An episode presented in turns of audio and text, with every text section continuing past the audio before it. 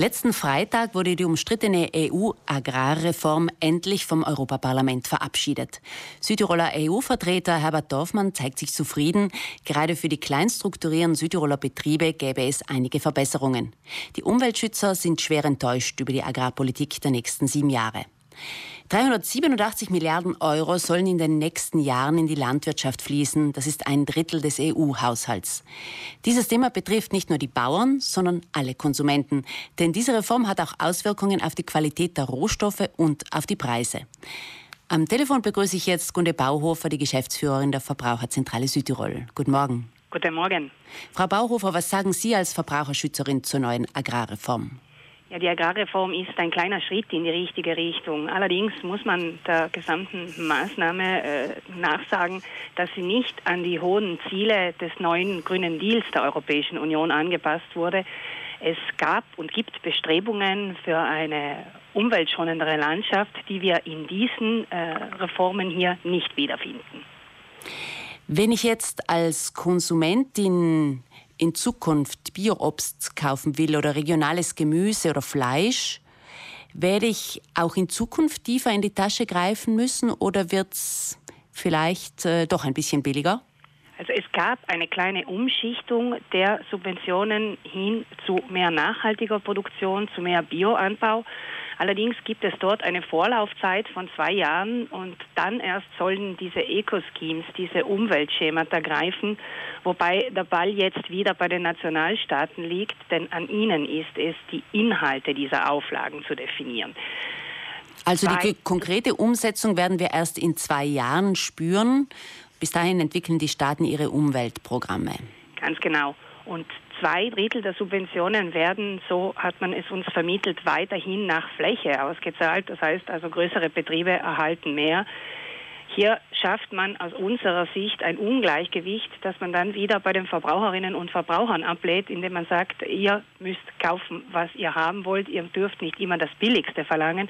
Aber wir sehen die verschiedenen Gesetzgeber in der Pflicht, hier einfach faire Voraussetzungen zu schaffen, damit wir dann nachhaltig kaufen können. Wir Verbraucher haben schon eine gewisse Macht durch unsere Kaufentscheidung oder entscheidet letztendlich doch der Preis? Was haben Sie beobachtet im Laufe Ihrer Arbeit?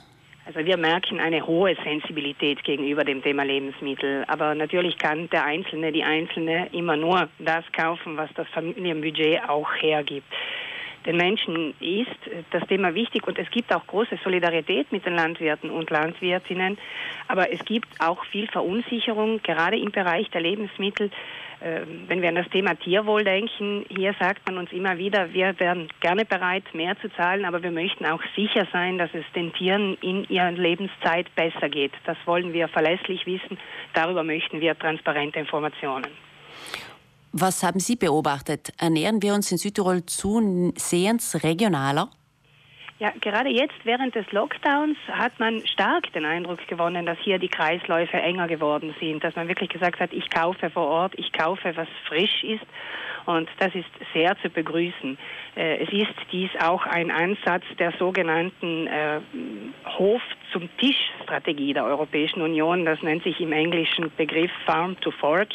Also hier möchte man äh, Lieferketten verkürzen, regionale Kreislaufe stärken, eben Nährwertkennzeichnung stärken, verpflichtende Herkunftsangaben einführen. Und ich denke, hier in Südtirol sollten wir das schon machen können. Das Thema Lebensmittelverschwendung, Frau Bauhofer, das liegt Ihnen stets am Herzen. Ein Drittel aller Lebensmittel landet in der Tonne. Hat die Agrarreform auf dieses Problem reagiert? Ja, wenn wir sagen, es werden weiterhin große Betriebe mehr subventioniert, dann weiß ich nicht, ob hier das Ziel wirklich gelungen ist. auch die Lebensmittelverschwendungsreduzierung wäre ein Ziel dieser Farm-to-Fork-Strategie. Ein Drittel entlang der gesamten Lieferkette, das ist einfach wahnsinnig viel. Ähm, der kleine Teil davon betrifft natürlich auch die Haushalte, die ihres dazu beitragen können ähm, eben, wenn wir die Wertschätzung für die Lebensmittel wieder, wenn wir diese wieder in den richtigen Mittelpunkt rücken können, dann können wir auch hier ansetzen. Sie haben mir da ein Beispiel genannt für Südtirol, das sich leider nicht realisiert äh, wurde. Ähm, gerade um Lebensmittelverschwendung im Land zu unterbinden?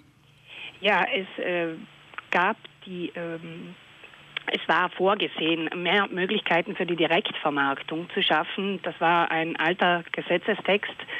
Das wurde leider nicht umgesetzt. Äh, wir hoffen immer noch, dass sich hier etwas tut, dass man wirklich sagt, man schafft Räume, man schafft Plätze, wo die Produzenten direkt mit den Konsumenten, mit den Konsumentinnen in Kontakt kommen, wo Handel stattfinden kann.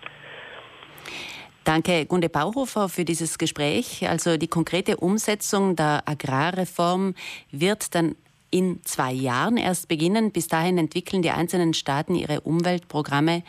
Da kann noch einen Schrauben gedreht werden, hoffentlich im Sinne der Konsumenten. Auf Wiederhören und Auf. schönen Tag.